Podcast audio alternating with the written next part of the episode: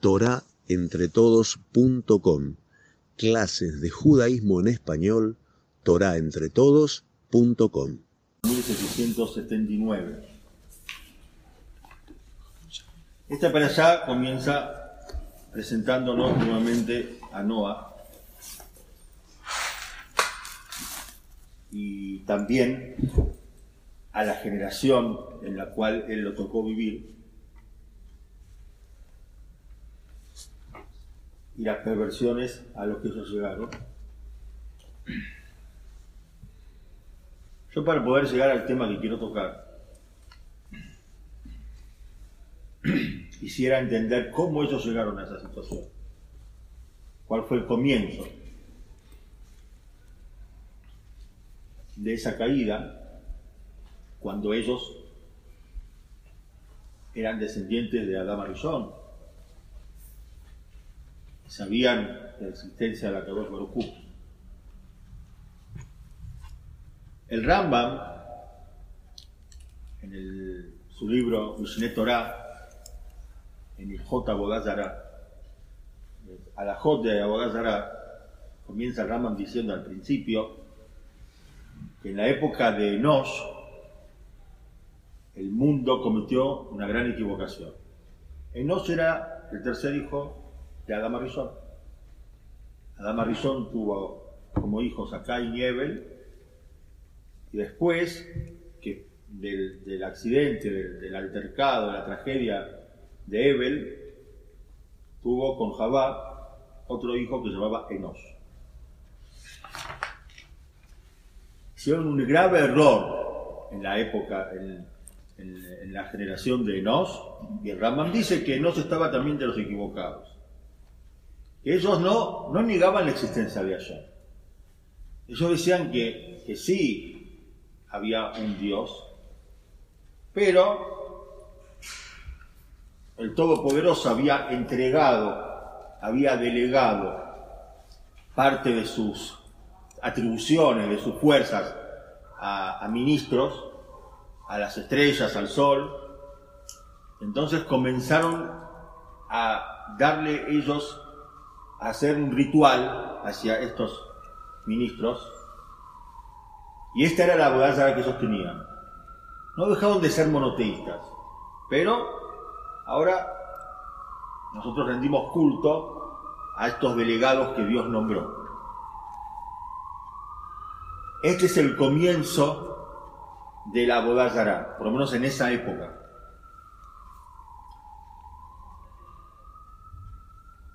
Y eso, que ellos comenzaron a comportarse de esa manera,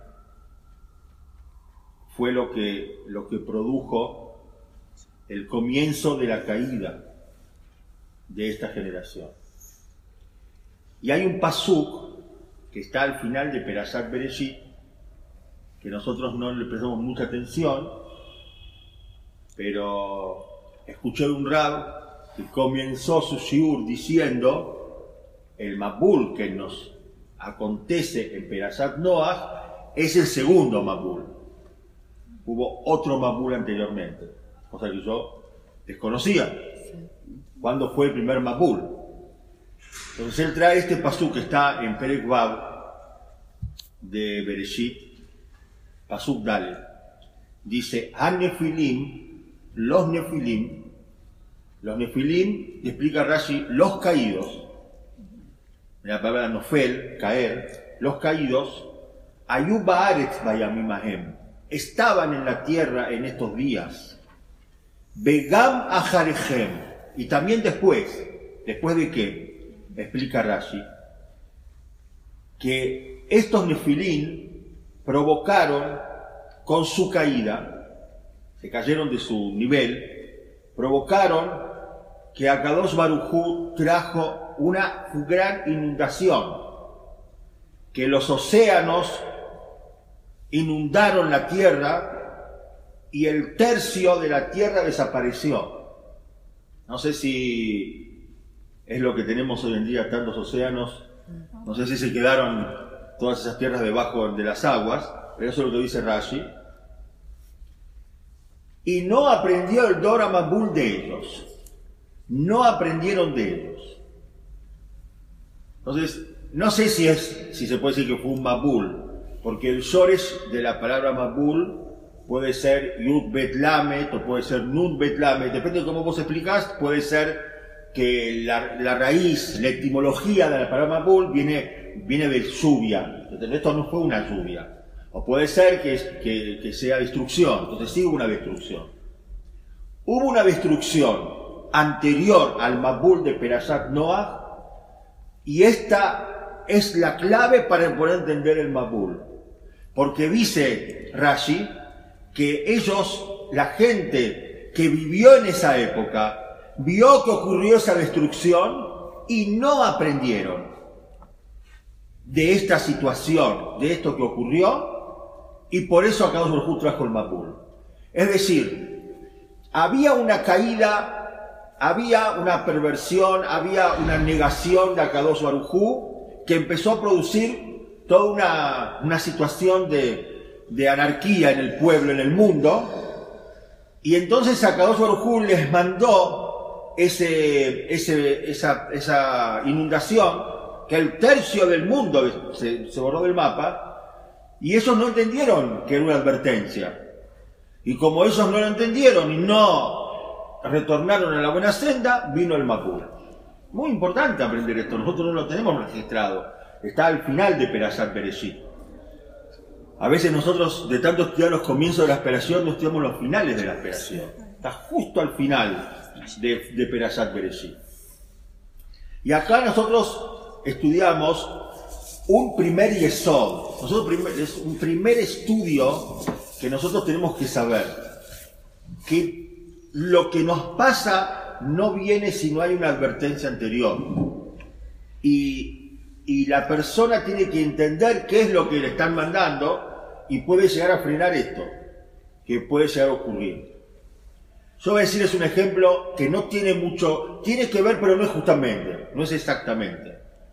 Pero hay cosas que ha sacado su Barujú y nosotros tenemos que saber apreciarlas. Esto lo escuché de mi Rose Shival, Rab Karenstein, que dijo después de la guerra del Golfo. Ustedes saben que en la guerra del Golfo hubo misil, hubo milagros muy grandes. 39 misiles cayeron sobre Israel. No voy a contar la historia porque yo fui, fui parte de eso, fui testigo de eso. Baruch Hashem no hubo, hubo solamente daños materiales, no se explicaban cómo esto ocurrió.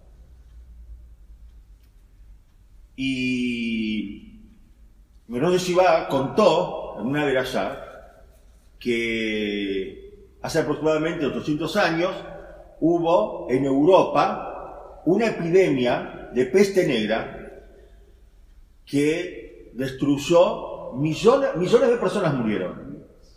Millones de personas murieron. Y no murieron Yehudim. Entonces, cuando, cuando los Goim fueron a preguntar, ¿cómo puede ser que esto es tan contagioso y ustedes no se contagian? Entonces ellos dijeron, eso se debe a que nosotros somos higiénicos, nosotros tenemos la tevilá, tenemos la mikve, y por eso, y tenemos normas de sanidad, y por eso nosotros no fuimos eh, afectados por esta tragedia. Y después de un tiempo los me empezaron a decir que los judíos eran los que envenenaban las aguas que ellos tomaban, y como ellos sabían que eso era envenenaban, ellos no tomaban de esas aguas.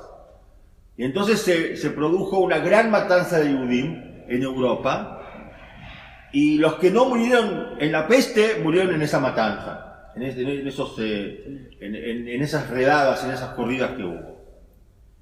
Entonces un alumno le toca la puerta al Rab y le pregunta si Akadosh Barujú había decretado que nosotros también vamos a a, padecer de esto. ¿Por qué no nos mató con la peste? Y la constatación fue que es verdad que la Torah eh, tiene normas de seguridad, normas de sanidad y, la mikve, pero nos salva a todos Baruj No hay otra manera de salvarse de, esa epidemia. No es porque ustedes están más adelantados, aunque ellos decían que era gracias a la Torah. Pero se están salvando, no supieron agradecer, no supieron identificar por qué ellos se salvaron. Eso no está tan relacionado, no es exactamente nuestro caso. Estamos hablando acá que, estaba, que había una, hubo una tragedia y ellos tenían que interpretar de esa pequeña tragedia o, mediana tragedia para que no tenga el Mapul. Pero sí nos sirve para ver cómo, cómo esto funciona. Hay acontecimientos que ocurren a veces son acontecimientos buenos, a veces son acontecimientos malos, y la persona tiene que interpretar. Yo, yo después de lo que escuché de mi rap, me quedé con mucho miedo. Y todo lo que pasó después no fue bueno para Israel, porque vino la intifada, empezaron a devolver, y entonces pequeños cohetes nos tienen en jaque, y murieron tantos Yehudim. La, persona termina explicando que los iraquíes tenían misiles muy obsoletos y no sabían apuntar y no se daban cuenta de toda la tecnología que ellos tenían en ese momento y cómo Akadosh nos salvó. Hay que saber apreciar lo que Akadosh hace por nosotros. Tengo ejemplos para que lo veamos. Tengo el ejemplo de Miriam,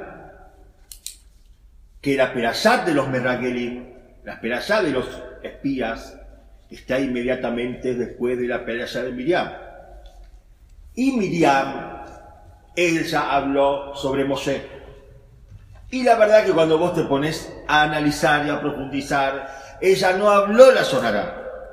Ella fue, solamente abacle, lo que se llama abacle la sonará. Fue polvo de la sonará. Es decir, él, ella no habló mal de Moshe.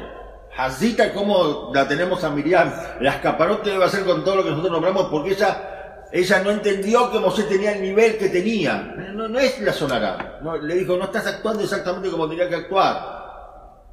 Y, ella tuvo charat, ella tuvo esa enfermedad y tuvo que estar siete días fuera del campamento. Y los Merraguelín vieron lo que ella hizo y no aprendieron. Al contrario, lo potenciaron y hablaron mal contra la tierra de Israel. Es decir, vemos nosotros cómo es este mecanismo. Vemos nosotros cómo va este mecanismo. Hay un mecanismo en el cual una persona no reconoce, no identifica, no se da cuenta que le están hablando, que le están diciendo, y entonces viene algo peor. Por ejemplo, Caín. Caín no mató a Evel. ¿Cuál fue el castigo que le dieron a Caín? Que tenía que irse al galut. Tenía que irse al destierro. Pero el destierro es algo que se aplica a una persona que mató sin querer. No una persona que mató a adrede, premeditado como lo hizo Caín. Que a Caín había que haberlo matado. ¿Por qué no lo mataron? Por cuanto que él fue el primero que mató. Entonces no tenía de dónde aprender. No tenía de dónde aprender. Por eso fue más complaciente. Hubo un atenuante en lo que pasó con Caín. Pero a partir de ese momento, cuando vieron la gravedad, entonces las personas que iban a portarse mal iban a matar, entonces iban a ser eh, castigados por todo el peso de la ley. Bien. Ahora, yo quiero llegar a un, a un pero antes, una de las preguntas que hacen nuestros sabios sobre Sefer Bereshit es ¿para qué vino Sefer Bereshit? Y nosotros, como personas estudiosas, pensamos que ¿quién puede cuestionar que tenga que venir Sefer Bereshit? Sefer Bereshit es lo máximo Sefer Bereshit. Es el libro que le hablarías a toda la humanidad sobre Sefer Bereshit. Si viene una persona y te dice, ¿qué está escrito en la Biblia? Empezaría, Bereshit vale lo que me la grandeza de Borolá. Entonces el Ramban dice, Moshe Ben dice que Sefer Bereshit, a diferencia de lo que nosotros pensamos, nos viene a enseñar que hay Sejar y Nos viene a enseñar que hay recompensa y hay castigo. Entonces Aboteno, Abraham, Isaac y Jacob se portaron bien, entonces ellos tuvieron recompensa. Y el que se portó mal, hubo castigo. Antes de darte la Torah, vos tenés que aprender que hay recompensa y hay castigo. Que fue exactamente lo que Akadosh Baruj le dijo a Moshe antes de entregar la Torá. Aterreitem, Asherasiti Mitzrayim. Ustedes vieron lo que yo hice a Mitzrayim. Mitzrayim se portó mal y lo castigue. Esa es la base de la Torah. Eso dice el Ramban. Rabistado Kakom Lublin dice que la Torah es el Derejeret Shekatma la Torah. Nosotros decimos, mira, todo mucha gajón, muy lindo y de otras, de otras cualidades. Hay que portarse bien. No está escrito en la Torah. No tengas orgullo, está escrito en la Torah, no está escrito. Bueno, eso se aprende de, de Bereshit se aprende de la manera que nuestros padres se comportaron. De ellos aprendemos. ¿Cómo tenés que comportarte? Viene una persona te dice, la Torah eh, es fría, metálica, la hot, cumplir. No. Hay mitot. Tenés que saber cómo tenés que comportarte. Eso es como la Torah cuando em, empieza en esta perashá, hablando de Noah, dice, Noah tzadik, tamim ayabe dorotam. Quiere decir que Noah era también tzadik y también era tam. ¿Tzadik es? Entonces, tzadik, explica la Gemara, tzadik es una persona tzadik bemasa, en sus actos. Vos, para que una persona decirle tzadik, tiene que ser una persona que cumple todo lo que está escrito en la Torah. Ese es el tzadik, el que cumple todo. ¿Y qué es el tam? El tamim, el completo. Tamim ben midotab. Tamim es en su, en su sus cualidades. Una persona que trabajó sobre sus cualidades, doblegó su enojo, doblegó su orgullo, su, codicia. Una persona bondadosa. Eso es lo que, las dos cosas que tenía Noah. Era tzadik y era tamim. Entonces, esto dice Rabistado Kakomi Lublin que se aprende de Sefer Bereshit. Pero yo quiero decir lo que di, yo quiero que eh, en, unas pocas palabras hay dos rayas el, precisamente el segundo Rashi de la Torá, que es el más complicado. Yo quiero que por lo menos entendamos qué es lo que quiere decir Rashi para que podamos entender algo que es novedoso, pero que nos va a dar una puerta para entender qué pasa en Sefer Bereshit. El primer Rashi de Sefer Bereshit dice, Ama Rabitzhak, dijo Rabitzhak, y no era el padre de Rashi. Es uno de los errores que se cometen. El padre se llamaba Yitzhak, seguramente, pero no dijo algún nombre de su padre, porque es un midrash lo que él dijo. Dicen que dijo el nombre de Rab, que dijo el midrash para darle cauda a su papá. Pero ama Rabitzhak, dijo Rabitzhak, la Torah no tendría que haber empezado de Bereshit. Eso es a lo que molesta a los jajamín también. La Torah no tendría que haber empezado de Bereshit. La Torah tenía que haber empezado del, pasú que está en la mitad de Perashat Bo, que dice Aho, Yazel, Ahem, este mes, Rosh Hodashim, este mes es el primer mes. ¿De qué está hablando? De Jodesh Nisan. ¿Y qué tienen que hacer? Traer un corbán, es decir, una ofrenda, que era la ofrenda que tenían que traer antes de salir de Mitzrayim, y tenían que pintar las, las, las, eh, las jambas de las puertas para que acá no los mate a los Yehudim. De ahí tiene que haber empezado la Torah. Yo estoy muy contento con cómo donde empezó la Torah. La Torah es universal, la Torah es para todo el mundo. No. Moshe, estás equivocado. No de ahí tenía que empezar la Torah. La Torah, tenía, la Torah es un libro de mitzvot. Entonces la Torah tendría que haber empezado de Ajob Ajem, de la primer mitzvah que se le encomienda a todo el pueblo de Israel. Pese a que hay algunas mitzvot en Sefer Bereshit, el Brit Milá Abraham vino el Gilanashe de Jacob, pero la primera mitzvah que se, que se la nombra como mitzvah, y todas las mitzvot van a tener que ser repetidas, la primera mitzvah que se encomienda es la mitzvah de traer esa ofrenda. Digo, ¿pero por qué? Porque la Torah es un libro de mitzvot. Entonces explica Rashi, ¿y por qué no empezó de ahí? ¿Por qué empezó de Bereshit? Por cuanto que Akadosh Barujú quiso que el mundo sepa que todo el universo le pertenece a él. Y la gente va a pensar que Israel, que el pueblo de Israel logra conquistar la tierra como será Beno, por cuanto que tenía fuerza. Y el que gana y el que se lleva los territorios es la persona que tiene fuerza. Y por eso los nosotros argentinos estamos viviendo acá, porque teníamos más fuerza que los indios. Y si mañana va a venir alguien que tenga más fuerza, nos van a sacar. Y lo que estamos en Israel es por la fuerza, no. Entonces eso fue lo que quiso, que quiso aclarar y decir, Coas Masabi quiso decir, yo, yo fui el que creé el mundo, yo soy el que dirijo el mundo, yo decido quién está y yo decidí que la tierra de Israel va a ser para, para el pueblo de Israel. Esa es el primer rayo. Entendí entonces para qué vino todo Sefer Bereshit, porque el, todo Sefer Bereshit desarrolla la creación del mundo, el nacimiento de nuestros patriarcas, lo que Dios se comprometió a dar en la tierra, la formación de la nación judía, de la nación hebrea, eso entendí. El segundo Rashi dice que, voy a decirlo en mis palabras, que nosotros cuando leemos el primer pasuk de Torah y leemos Bereshit, Bara, Elohim, Eta, Shamayim, Beeta, Aretz, en el principio creó Dios los cielos y la tierra, está mal traducido. No esa es la explicación del Bereshit. Y Rashi lo demuestra extensamente con explicaciones gramaticales y con pruebas contundentes. Yo no digo que es la única explicación, pero Rashi explica así. Porque él dice, primero dice, tendría que haber dicho Barreshit. Si quiere decir en el principio es Barreshit, no Bereshit. Bereshit significa por o para. Como le dice Jacob a Labán, Ebotja, Sheba, Shanim, Berrahel, Biteja, Aketana. Voy a trabajar para vos siete años, Berrahel, por Rachel o para Rachel.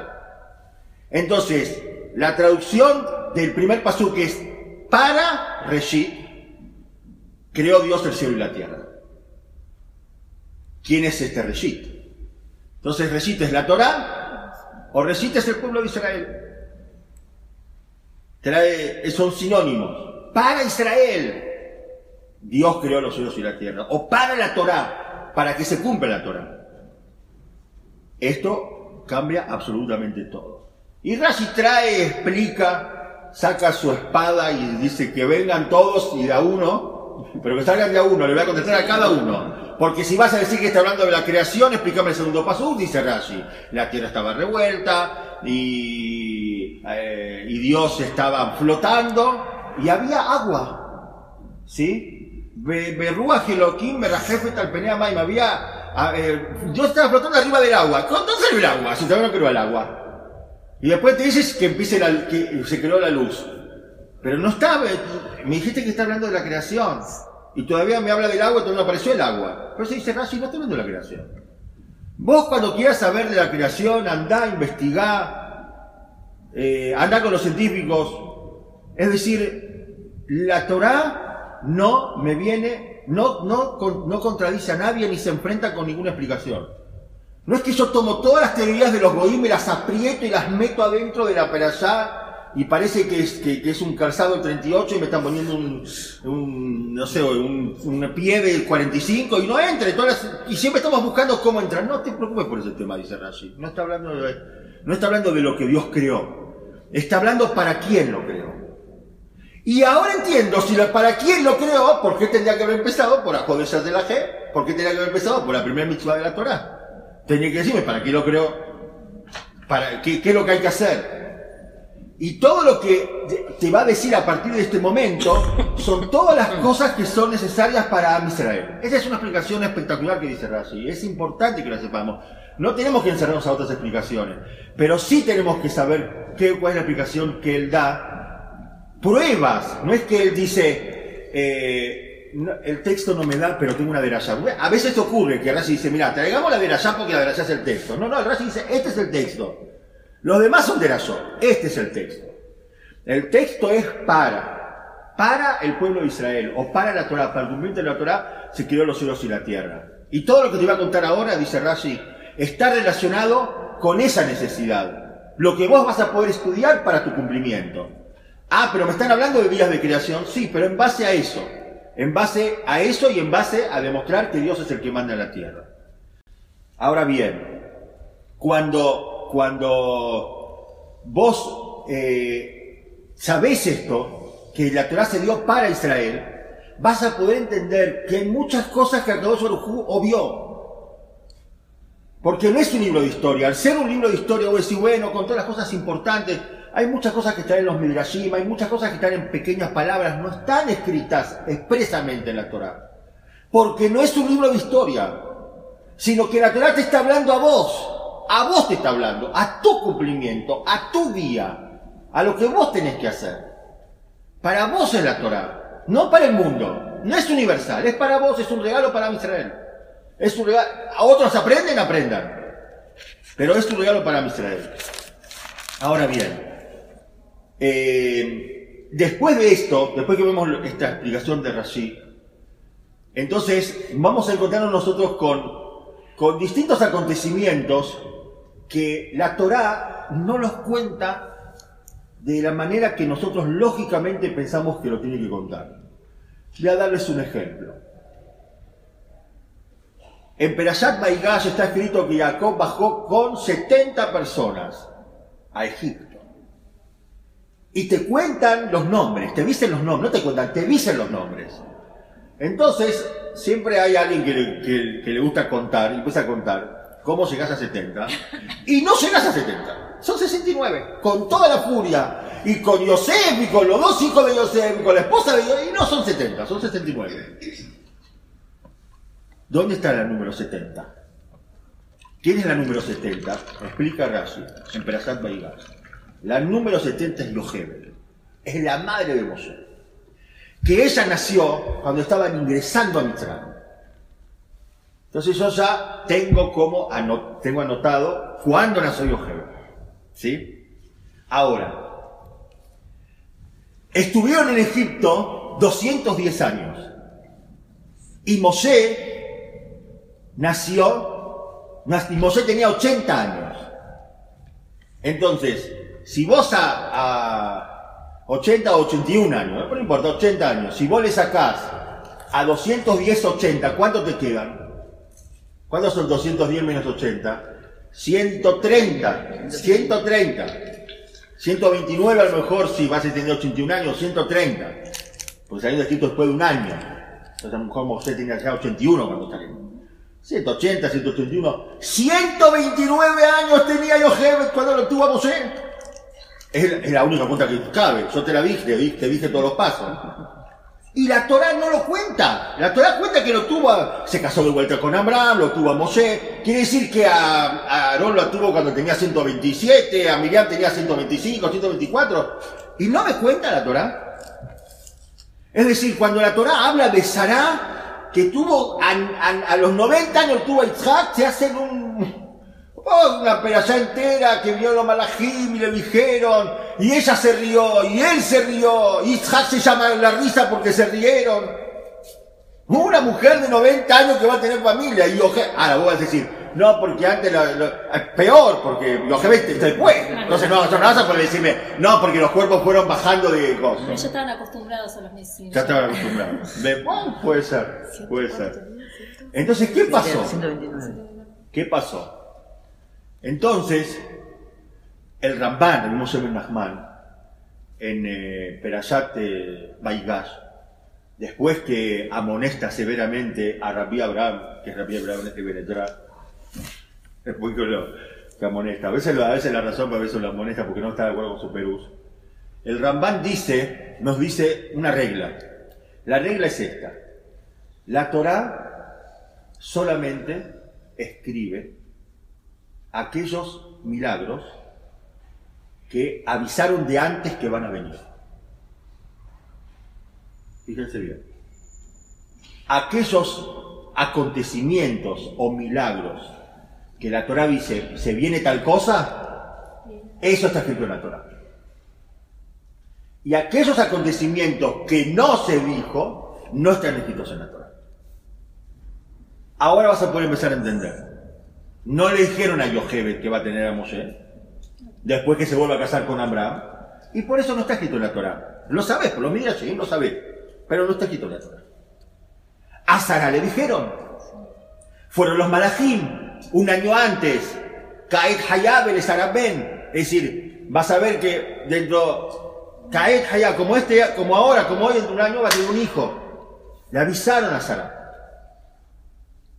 Ahora también vas a poder empezar a entender qué pasa con los Nefilim, final de Perashat Bereshit, y el comienzo de Perashat Noah. Que vos decís, sí a Kadosh Barujú, inundó el tercio del mundo. Y yo me enteré todo por, por Rashi. Porque Rashi lo trae de un midrash. Que, que, que, que eso que dice la Torá, los nefilim, había unos caídos que vinieron, y también después, ¿qué pasó antes, después los nefilim? Bueno, esos cayeron y cayeron en su cumplimiento y Dios inundó el tercio del mundo. Todo eso te enteraste por así y no está escrito. ¿Y por qué no está escrito? Porque no hubo advertencia anterior. Pero el Mabul, que el Mabul, el, diluvio, sí hubo una advertencia anterior. Que, que Akadosh Barujú tenía especial interés que el pueblo vuelva, que, le dio otra chance, ¿no? ¿No entendieron eso? Que, que retornen. Y 120 años, no hizo la Teba, 120 años. Y esos 120 años, ellos le preguntaban, ¿dónde vas? ¿Qué estás haciendo? Es, es interesante, yo, imagínate que, que, viene tu marido, esto no tiene mucho que ver, pero igual, este, pero es lo que estaba pensando esta semana, cuando, yo me hago mucho con posiciones de lugares, entonces empiezo a pensar que yo le traigo invitados a mi esposa, entonces yo le aviso con tiempo, porque era así, las Behemoth Teorot, las Behemoth puras, es así, eh, le dijo a Kaush a, a Noah que las traiga, pero las, las impuras, que, que a lo mejor porque son menos menos domésticas, entonces esas dijo que yo las voy a traer. Pero ¿cuándo se va a traer? Yo las voy a traer. Y las trajo por sorpresa. ese mayor más de decir, las trajo por sorpresa. Ahora va a ser. Entonces yo digo que yo veo a mi esposa y ya le aviso, le avisás a tu esposa del martes. Este Shabbat vamos a tener invitado. ¿Qué vas a traer? Voy a traer unas vacas. Entonces anota, pa, comprar pasto. Voy a traer, eh, voy a traer eh, unas gallinas. Bueno, comprar eh, alpiste. Entonces van haciendo la... Y después cuando... Pero tengo invitados que no te voy a avisar y después Imagínense lo que, en qué situación estaba la esposa de Noah, ¿no? Que, que también eso, que todo eso se explica, los sefarim, y no son cosas que nosotros podemos terminar de entender, que ellos, con todo lo que era un tzadik Noah, dijimos que era tzadik y que era Tam, con todo eso, Akadosh Barujú no deja de criticarlo, porque pero tenías que haber pedido por eso. Tenías que haber dicho que no, está, no estabas dispuesto a hacerlo. Tenías que haber hecho como Abraham vino que pidió por Sodom y Amorá. Te falta entrega hacia la gente. Sos un tzadik, pero para vos. Yo digo esta palabra, perdóname que lo, lo, digo de mala manera, pero ¿quién soy yo para hablar de Noah? Pero, pero para que nosotros podamos entender. El año en la Teba es el año que, le, que ellos no tenían ni día ni noche y estaban 24 horas atendiendo a los animales eso te va a enseñar a ocuparte de la gente. Eso te va a enseñar qué es lo que tenés que hacer. Esto lo digo deja acá. Pero volviendo a nuestro tema, nosotros entendemos ahora por qué hay cosas que no están escritas. Porque no se advirtieron de antes. Rabieruja Mimir, él explica, está bien, entiendo, que en la Torah escribió solamente los milagros que hubo advertencia anterior. Pero ¿por qué? no se escribieron los otros milagros que no se advirtieron. ¿Por qué? Entiendo que por algo no se advirtieron, pero ¿por qué no están escritos? Entonces dice la bruja Mimir, explicando al Rambán, que la explicación es que aquellos acontecimientos que pueden ocurrir y no los advertí anteriormente, la gente puede decir, eso no es un milagro. Es decir, el hecho que te advirtió de antes y ocurrió justo cuando yo te lo dije. Y en el caso de Noah, les quiero decir que eso decían la gente cuando empezó a ver que empezaba una pequeña llovizna. Entonces ellos dijeron, máximo no vamos a dejar que Noah ingrese. Y Noah ingresó a la Teba de ese mayor dice la Torah. Al mediodía entró la Teba, no de noche. En la cara de todos entró la Teba. Nadie va a poder impedir hacer lo que Borán no quiere que se haga. Pero aquellas cosas que se advirtió de antes, esto va a ocurrir, cuando después ocurre, no hay cómo criticarlo. El que lo critica puede seguir criticando, pero te dije que va a pasar en tal fecha y ocurrió. De la manera que yo te dije que va a ocurrir. Pero, pero Yoheber, que tuvo a Mosé, y vos puedes decir, y bueno, puede ser natural. ¿Puede ser natural que una mujer tenga familia a los 129 años? Si yo te decía hace unos años que una mujer puede tener familia a los 52, a los 55, a los 60, hubiese dicho que no. ¿Y qué sabes lo que puede llegar a pasar? Y me imagino también que en todos los sanatorios, en los sanatorios, en los hospitales, debe haber muchas carpetas de casos que el médico escribió que no tiene cómo explicar que esta persona se curó. Y pregunten ustedes a los médicos, y yo también lo, lo vi, no tenemos cómo explicar esto. Hay cosas que pueden ocurrir. Pero que alguien venga y diga cómo esto va a pasar, entonces esto cambia. Les voy a tener otra prueba. Cuando, Akadosh, cuando Mosés se queja de Akadosh Barujú y le dice, vos me mandaste y desde que vine al pueblo le fue mal. Entonces empieza la Prashat Baerá y dice, a Akadosh Barujú le dice a Mosés, Baerá, el Abraham, el Itzhak, el Jacob, el Shaddai. Yo, yo me, mostré delante de los patriarcas con mis nombres El Shaddai, que son los nombres que yo cuando cuando yo me manifiesto en la naturaleza. Usmi Hashem, pero mi nombre de Hashem, el, el Yod que el nombre ese que no se puede leer, Lono Dátila, no me presenté. Yo ahora me voy a presentar con este nombre, con este nombre, que no es el nombre de la naturaleza. Vas a ver milagros que no hubo. Yo tengo preparado para Mitzrayim milagros que están fuera de la naturaleza. Pero Abraham, Isaac y Jacob, ellos confiaron en mí, ellos tuvieron emuná en mí, y yo me presenté con ellos con mi nombre de la naturaleza. Entonces yo digo, ay, qué bien. Quiere decir que Abraham vino, que Nimrod lo, lo, obligó a ingresar al horno de Kasdim, para que se queme todo, no era el horno de tu casa. Era, tampoco era el horno de una panadería, era un flor de horno que sostenían y lo ingresó, que nunca se apagaba y que estaba a altas temperaturas. Y lo ingresó y Abraham vino salió entero, sin que se le queme un pelito. ¿Eso es naturaleza? Eso es naturaleza. Eso puede ser naturaleza. De alguna manera vas a poder explicarlo. Porque no hubo tampoco anteriormente nadie que dijo que él iba a salir. Abraham pensaba que se iba a morir ahí. Estaba dispuesto a morir. Nadie le dijo que estaba haciendo bien en hacer eso. Él entendió que tenía que hacerlo. Entonces eso es lo que nosotros vemos de lo que vemos de cuáles son los milagros que se dicen y cuáles no. El Mabul es un ejemplo claro y es el primero en el cual Akadosh Baruj les advierte y procura y les da las chances para que ellos vuelvan en Teshua. Y tenemos nosotros que aprender de acá un yesod muy grande, que todo lo que pasa nos está hablando a nosotros. Todo, absolutamente todo lo que pasa. Y voy a contar un ejemplo que ya dije en su momento, pero cabe repetirlo. Que había hace, en, la época que había Jafet Jaim, hace 100 años, 140 años, eh, había una persona que él vivía en China. Ustedes saben que había en China familia muy importante, familia Sazón, que de Irak fueron a vivir a la China y después cuando fue la yeshiva de Mir, ellos tuvieron eh, gran, eh, gran ayuda de esta gente. Entonces esta familia Sazón, no sé si es esta familia Sazón, pero había un judío que vivía en China, en la época de Café Jaim, que él le dijeron, en vez de que la gente venga acá a comprar las mercaderías y que vos tengas intermediario, eh, llegó el momento que vos vayas a buscar tus propios clientes. Entonces viaja a Europa y le dicen, ya que bajas a Europa, ya verás Jafet Haim. Claro, uno, uno dice hoy, viajo a Europa, viajo a Rusia, me tomo un avión, voy a ver, voy a ver, hago lo que quiero. El hombre tenía que trasladarse, hay que trasladarse de China a Rusia y después trasladarse. Estamos hablando de, de grandes viajes. Pero el hombre, Jafet Haim, quiere ver al Jafet Haim, que ya estaba mayor. Jafet Haim lo recibió y le dijo, yo vivo en China. Jafet Haim se asombró que viene un yehudí que, que vive en China y le dice, ¿cómo, cómo está todo? ¿Cómo está la Keilah en China? Le preguntó el Jafet Entonces le dijo, eh, estamos bien, pero no, nos falta un sojet, nos falta un rap, ¿cómo pasan todos? Cuando vas a toda la nos falta, nos falta el rap, nos falta el sojet, nos falta esto. Dijo, bueno, el Jafet tenía un libro especial, de Israel, que había escrito especialmente para los judíos que se encuentran alejados.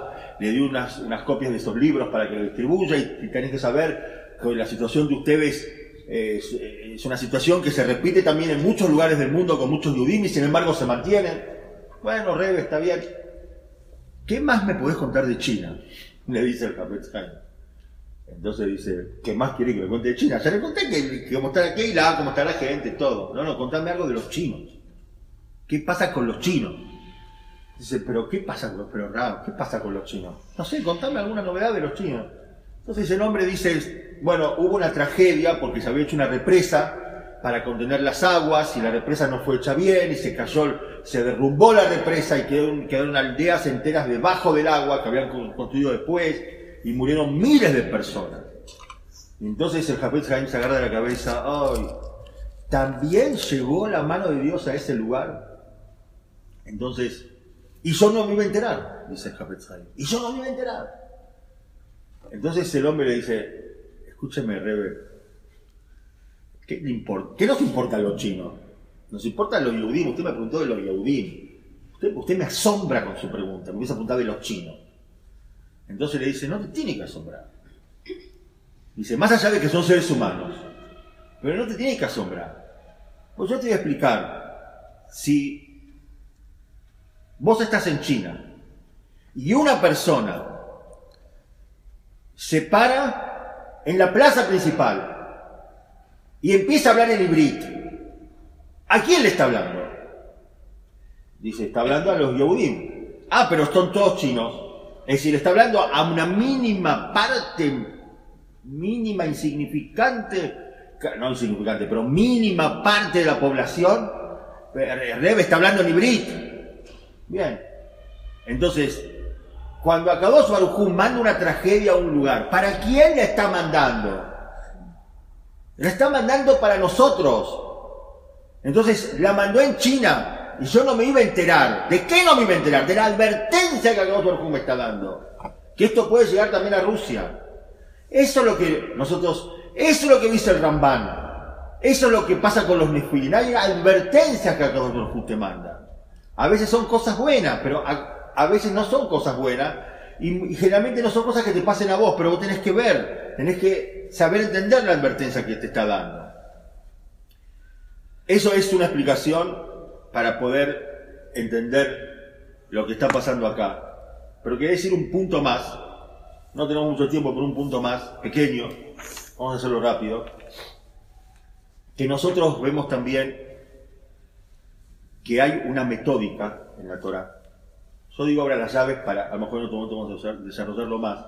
Hay una metódica en la Torah que cuando la Torah habla, por ejemplo, de Dor Enos, hablamos de esa generación al principio del Shiur, que ellos se, equivocaron, son un taut, el Raman dijo un error grande tuvieron, que ellos pensaban que, Dios había delegado a, otros poder, a, las estrellas.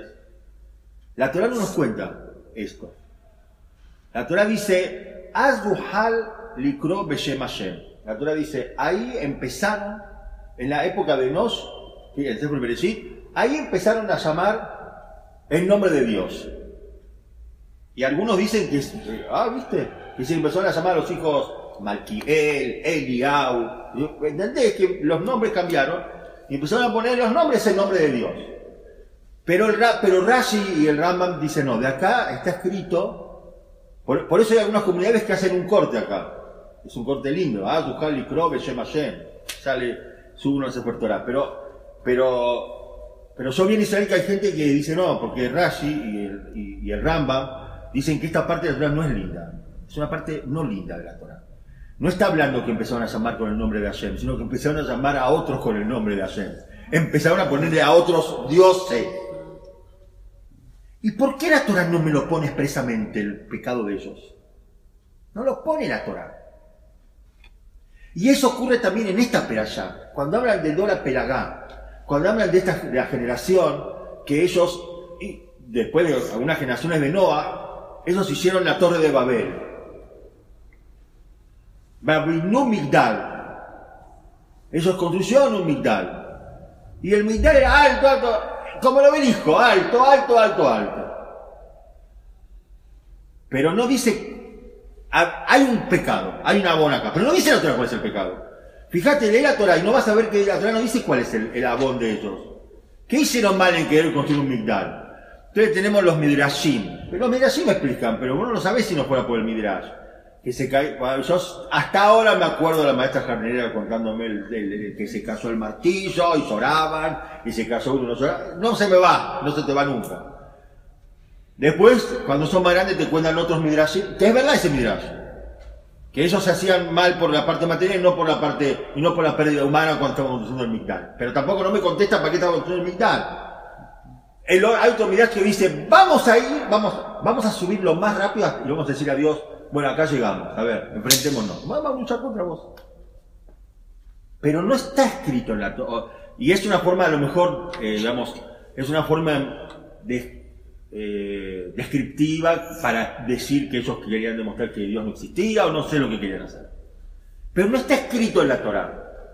Sabés que hubo un pecado, sabés que hubo un G, porque sabés que acá Baruj decidió de ahí formar las 70 naciones, pero no está escrito el pecado.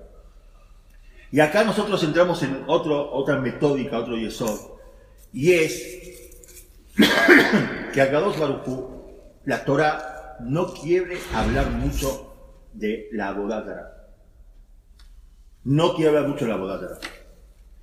Quiere hablar lo mínimo posible. ¿Y por qué es esto? Porque Rashi explica en Perashat Baikra, en Perek Yutet, dice Rashi, Rashi dice sobre el pasú, eh, Al tifnu el aelilim. Al tifnu el aelilim. No, no te desvíes hacia los otros dioses. Entonces, Rashi dice, pregunta Rashi, ¿por qué los llama dioses? ¿No? ¿Nunca te hiciste esa pregunta? ¿Por qué en el segundo mandamiento dicen, Lota, se pese, no, no, no, no rindas cultos a otros dioses? Pero a eso que lo estás nombrando ya lo estás, Avalando. lo estás avalando, estás diciendo que existen otros dioses. Entonces explica Rashi que no existen, por supuesto, que no tienen ninguna fuerza, que nunca va a tener ninguna fuerza, pero vos le vas a dar fuerza.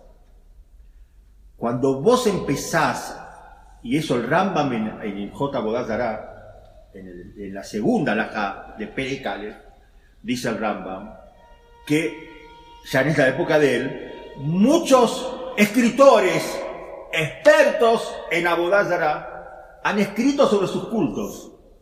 Y tenemos que saber que nos está prohibido estudiar de los libros de ellos. Nos está prohibido ver las imágenes de ellos. Todo está en el Rambam. No hay acá Rambam porque no encontré el Rambam acá, pero el, el, el Rambam ahí en Abodazara, Perekalef, Alajabet. No podemos verlo. ¿Por qué? Porque eso va ingresando dentro tuyo. Y va tomando un lugar. Y va teniendo una fuerza que no tienen que tener. Pero no la tienen la fuerza. No, pero vos crees que tienen fuerza. Y a Kadosh Baruj Hu tuvo que tuvo que darle esa, esa influencia sobre vos para que haya libre albedrío. Porque si no, todos van a cumplir. Pero la Torah trata de no nombrarlo. Ah, entonces ¿por qué lo nombran los Midrashim? Porque tenés que saber que existieron. Porque tenés que saber a qué, de qué protegerte. Como también tenés que saber qué pasó con los Nefilim, aunque la Torah no lo está nombrando. Y nosotros de acá tenemos que aprender, y creo que tenemos que aprender también para, para, para nuestra familia, para todo. Hay cosas que no pueden ingresar a mi casa. Y no solamente cosas que tienen que ver con el judaísmo. Hay cosas que van ingresando y después ya toman un lugar. Que esto tiene que ser así. Y a lo mejor no tiene que ser así. Hagan ustedes la prueba. Yo estaba pensando, no sabía, no sabía si esto puede. Hagan ustedes la prueba. Anda a tu casa y decir a tu marido, nos tenemos que mudar. Entonces tu marido te decir, no, ¿para qué nos vamos a mudar? Ya está, ya estamos casando chicos, estamos muy bien. Tenemos acá todo. Bueno, andar la segunda vez nos tenemos que... De a poco va a ingresar. De a poco va a entrar eso. Y después algún tiempo te voy a decir, la verdad que, la verdad que no tuve intención de mudarme, si no hace falta mudarme. Estaba haciendo una prueba, pero tu marido puso la seña, a lo mejor. Porque él, pero como este estaba gritando.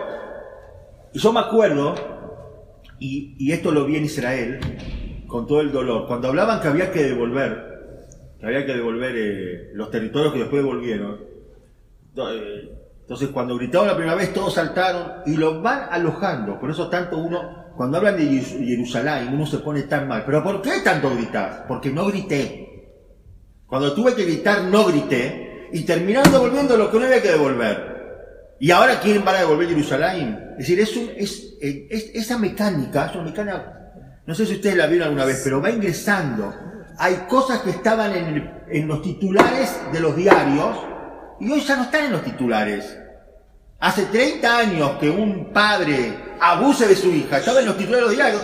Bueno, están en titulares. ¿Pero por qué están en titulares? Porque ya pasó a ser algo normal. No normal, frecuente. Te van instalando cosas. Y muchas cosas que nosotros, que no se hablaban, hoy se, se habla con, con orgullo lo habla. ¿Para qué vamos a, a ahondar en el tema?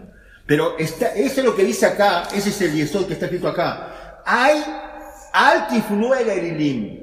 Esos no, no se desvíen nada, no lean nada de ellos, no hagan- Todo eso va provocando que le das un lugar. Están ellos y están ellos. Es decir, como una persona vino acá y me dijo, yo cuando veo un cura también le pido que me bendiga. Y es una persona que cumple Torah, es decir, una persona que... Entonces yo, entonces yo le digo, y con esto voy a terminar, yo entonces le contesto a él, le digo, mira, más te voy a decir de qué más acordar. Mi mamá, una Brajado, trabajaba de abogada en la redacción de sumarios, en la municipalidad, Calle Uruguay. Entonces, toda la gente que trabajaba con ella eran goín, no eran judíos. Entonces, un día, mi mamá era una persona que no, no, no sabía Torah, pero, pero se sentía muy judía. Entonces, un día le dijeron, mira, eh, mira, René, mañana vamos a tener a un cura para que nos bendiga. Entonces mi mamá se quedó en su oficina, ¿no? Eh, escondida en su oficina porque no, no. Y ellos le llevaron, ellos fueron con el cura a la oficina de mi mamá. Ah, le queremos presentar a la doctora. No, no, no, pero yo soy judía, dijo mi mamá. Ah, hermana. Entonces usted tiene que bendecirme. Y él se agachó la cabeza para que me lo bendiga. Entonces mi mamá acercó sus manos y le dijo, Baruch atah Hashem Elokeinu melech haolam, asher kideshai umitzvotav etzivanu leadlik nes el Shabbat. Porque esa es la única verajá que no se acordaba de memoria. Porque entendía la vela todos los Shabbat. Hoy, cómo nos reímos. Y él le agradeció mucho por esa verajá. Por eso, Antifnu era Elilim. La persona tiene que saber no inclinarse, no acercarse, porque eso toma lugar. Todas las cosas malas van tomando lugar. No tenés que permitir que eso, que ingrese. Porque después se instala. Cuando más fuerte te pongas en las cosas que vos sabés que son, que son para, para no dejar entrar, más atrás vas a tener en el Jinugrado. Gracias.